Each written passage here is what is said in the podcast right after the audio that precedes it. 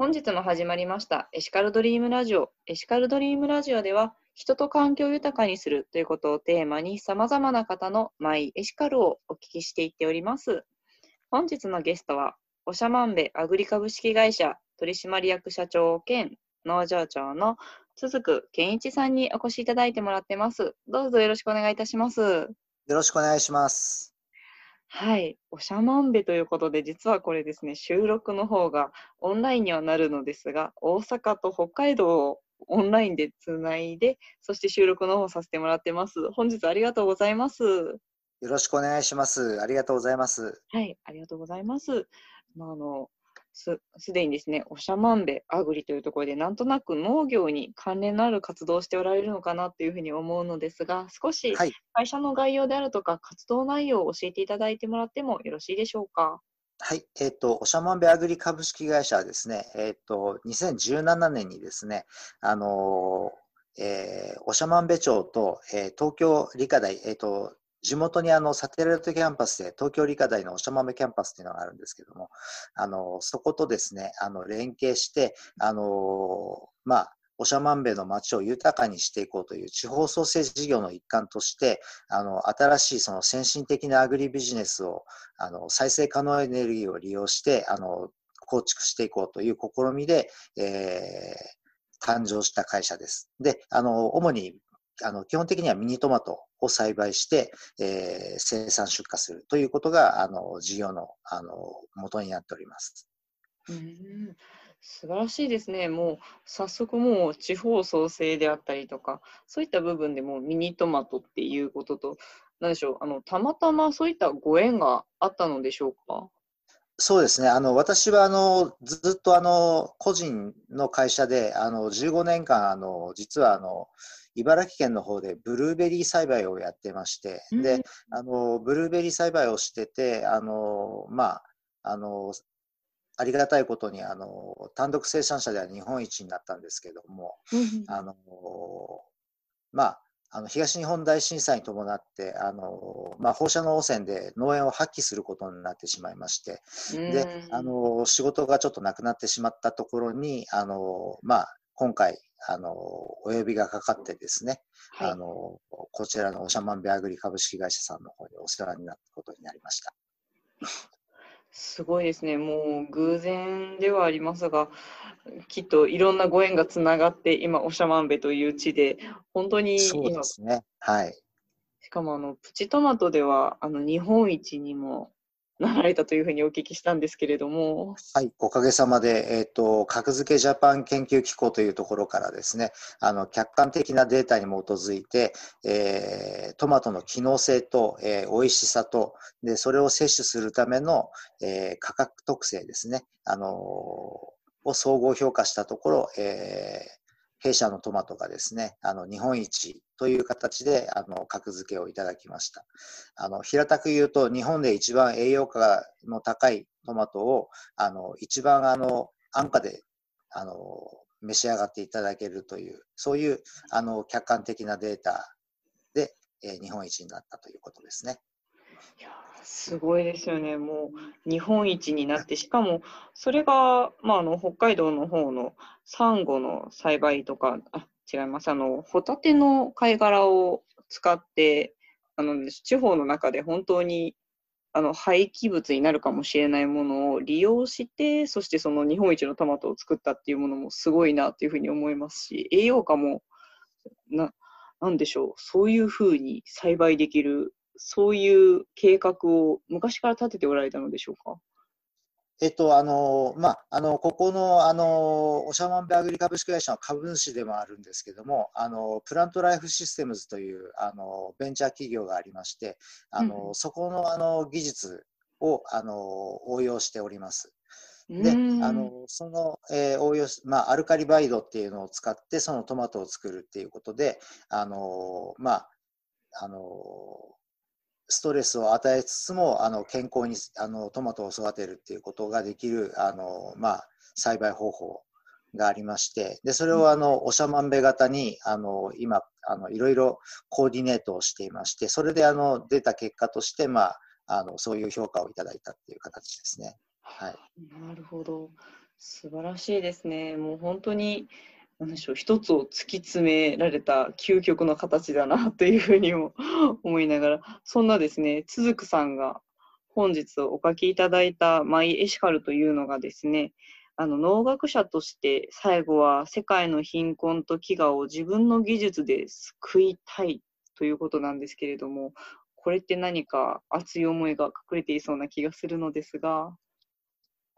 はい、えっと、もともと私は、あの、ずっと、あの、まあ、あの、子供の時に思ったのが、人の病気を治すことか人の、人を食わせることだったら一生食いっぱぐれがないと思ってたんですね。なるほど。あの、まあ、家があの薬局を営んでいたんで、あのまあ、当然私は薬剤師になるだと思っていたんですけども、あのまあ、色覚異常が見つかって、それであのその当時、あの色毛のあの子供はあの、えーと、薬学部受験ができなかったんですよ。うんでそれであの理系で唯一あの色毛でもあの入学できたのが農学部だったんですね。でそれともう一つあの母からあのまあ、北海道の牧場でっていう本を、あの、誕生日にもらって、で、それを読んでいて、あの、あ、なんか北海道で、あの、酪農やるのは、なんかいいななんて思って、それで単純に農学部を、あの、もう選択肢もなかったっていうのはありますけども、あ農学部面白そうだなと思って農学部に入ったっていうのがきあのきっかけで農学部に入ったんですけども、あの、まあその時は、あの、ちょうどあのバイバイオテクノロジーブームっていうので農学部に入った学生さんっていうのはみんなあのバイバイオテクノロジーの方にもうみんな傾倒してたんですけど私一人だけあの本当のお客お百姓さんになりたいと思って 入ってきたっていう感じでした。はい、すごい珍しい存在。そそうですね。はい。だからあのまあそれに対してそのまあ、農学部のその、まあ、先生が、まあ、一つ喝を入れるっていう意味だったと思うんですけどもその農学部とは一体何だっていうその説明をしたわけですね。その今バイオテクノロジーが流行っていて皆さんは農学部を希望しているかもしれないけれども農学部っていうのができている存在意義っていうのは世界の危害の挑戦なんだよと、そういうふうに教わったんですね。はい、あなたたちがこれから学ぶのはその世界中の飢餓をどうやったら救うことができるかっていうことを4年間かけて学んでいくんだよ。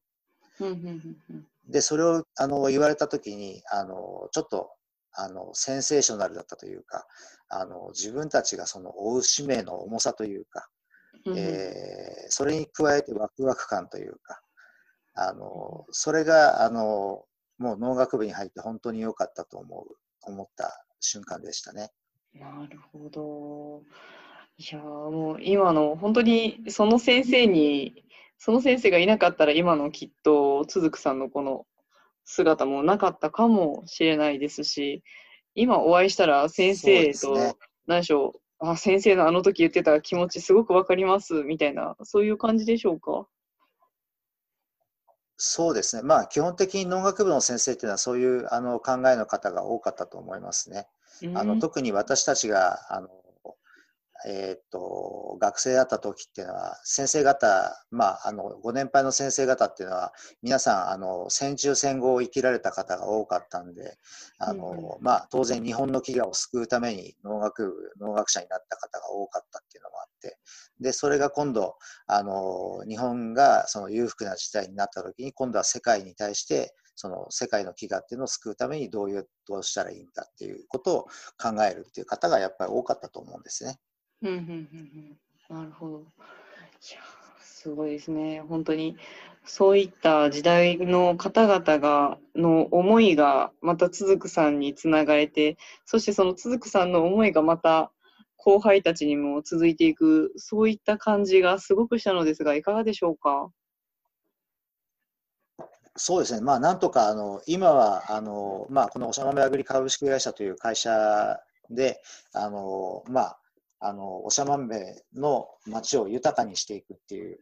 ことが私の今の使命なので、でそれもやっぱりあの心の豊かさっていう部分では、あのなんていうんですかね、あの、まあ、いわゆる貧困飢餓ではないですけども、その心の豊かさっていう部分でも、その農業が、あの、人の役に立てる一つの一部分なのかもしれないと思って、そういうつもりで今は仕事をしております。もう素晴らしいですね。本当その思いがですね、もうどんどん広がっていっても世界の貧困と飢餓をもう本当にいろんな形でですね、救っていっていただける、そういうきっかけになれればなというふうに思いました。あ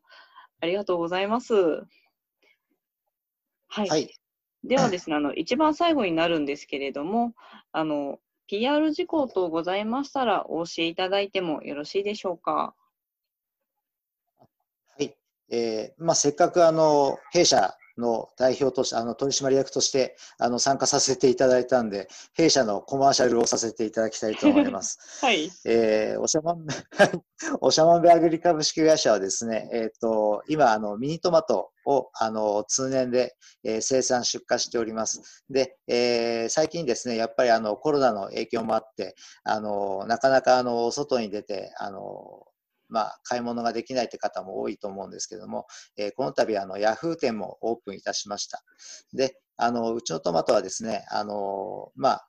あの客観的データで日本一になったという話をしましたけども、えー、一般のトマトに比べると、えー、ストレス軽減作用がある GABA という、えー、物質が一般のミニトマトの10倍含まれていて、で、え、ストレスによってあの引き起こされるいわゆる老化とか、えまあ、こあの活性酸素の増加を防ぐリコピンという物質が通常のトマトの、3倍入っている、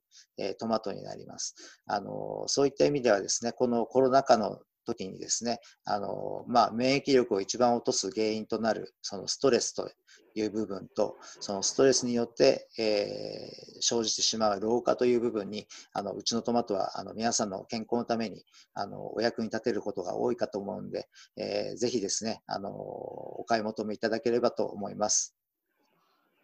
ありがとうございます。皆さんですね、はい、ぜひともおしゃまんでアグリヤフー店ということでですね、まあ、あの調べていただいたらすぐに出てくると思います。私もあのプチトマト好きなので、あのすぐにですね、この後、ちょっとサイトの方を調べさせていただこうかななんて思っております。はい。ではですね、あの、本当の一番最後の部分になるんですけれども、あの私が続く健一のマイエシカルはというふうに言いますので、あのフリップボードに書いておりますあの農学者としてっていう部分をですね、あの全部あの言っていただいてもよろしいでしょうか。はい。はい。では言っていきます。続く健一のマイエシカルは？はい。農学者として最後は世界の貧困と飢餓を自分の技術で救いたい。はい。どうもありがとうございました。はい、ありがとうございました。